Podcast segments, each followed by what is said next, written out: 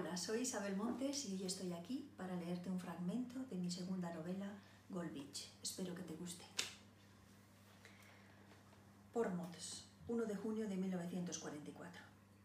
Mi queridísima Elizabeth, te he hecho muchísimo de menos. ¿Por qué no me has escrito desde que nos separamos? ¿Es que no has recibido las cartas que te envié? Necesito saber que estás bien y que me sigues esperando. Por favor, escríbeme pronto. No te puedes imaginar el dolor que siento cuando nos reparten el correo y no recibo nada de ti.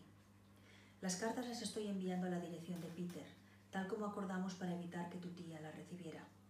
Por favor, contéstame pronto. Necesito leer tus palabras para llenarme de esperanzas. Las voy a necesitar porque parece que el momento que todos esperamos se acerca. Cuando iniciemos esta batalla, no sé si podré seguir escribiéndote.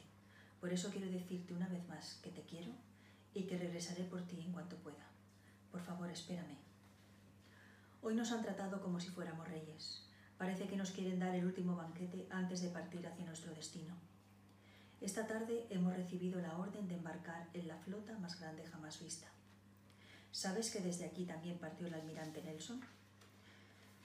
Espero que nosotros también ganemos la batalla, pero sin perder la vida. Hemos bebido cerveza, comido fish and chips, carne con patatas y hasta nos han dado helado de postre. En unos puestos de la Cruz Roja nos han repartido donuts, chocolate y café. Estamos todos tan repletos que si tuviéramos que empezar a combatir mañana mismo, seguramente levantaríamos la bandera blanca para que los alemanes nos dieran un par de días de tregua. También nos han instalado una pantalla donde hemos podido ver una película de Bob Hope y durante todo el día hemos escuchado canciones a través de los gramófonos, una de ellas, I Will Walk Alone, no puedo dejar de entonarla. Pero lo mejor ha sido lo que nos ha pasado esta tarde. Ya te dije que esto ocurriría. Hasta el muelle donde nos encontramos, el South Parade, ha venido el mismísimo Eisenhower, acompañado de sus oficiales.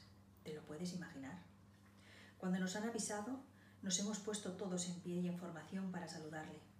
Nunca me lo hubiese imaginado como lo que en verdad descubrí que es. Todo el peso de esta batalla y las órdenes finales recaen sobre un hombre sencillo, llano y de Kansas. Euler, uno de nuestros compañeros americanos, estaba tan emocionado que se abrió camino entre nosotros para poder ponerse en primera fila sin ningún miramiento. Nos dijo que esta oportunidad era única y que nunca la volvería a repetir en su vida, y creo que tenía razón. Parecía que quería explicarle muchas cosas, pero cuando lo tuvo frente a frente se quedó sin palabras. Creo que al general Eisenhower le sorprendió tanto la cara de asombro de Euler cuando lo tuvo delante, que por eso decidió hablar con él. Cuando le preguntó cómo se llamaba, Euler no pudo hablar. Seguía con la boca abierta y con los ojos como platos, así que fuimos nosotros los que respondimos. Después le preguntó de dónde era, pero como seguía con la boca abierta, le pegué un empujón en el hombro y le dije, con voz firme, que contestara al general. De Wellington, Kansas, señor le dijo finalmente poniéndose. Lo que vino después fue una conversación llana y sincera, donde las jerarquías desaparecieron y todos hablamos con respeto, pero de tú a tú. El general exclamó sorprendido, esto está al sur de Wichita. Después le preguntó por su formación, su hoja de servicios y si tenía novia en Inglaterra.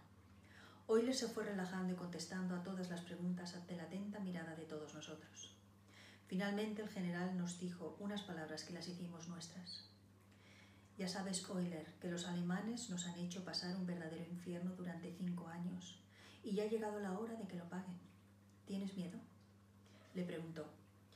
Euler le respondió que sí, al igual que el resto de nosotros, y él nos contestó unas palabras que no esperábamos oír. Nos dijo que era natural, que sería de locos no tenerlo, pero nos dio un truco para que pudiéramos vencerlo nos dijo que lo que teníamos que hacer era tirar para adelante, que si nos parábamos o si empezábamos a pensar, perderíamos el objetivo.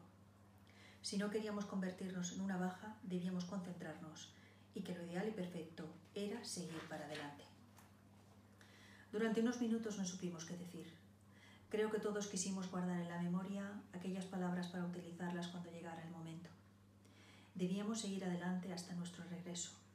Es lo que pienso hacer, mi amor seguir adelante sin descanso hasta que finalmente regrese junto a ti.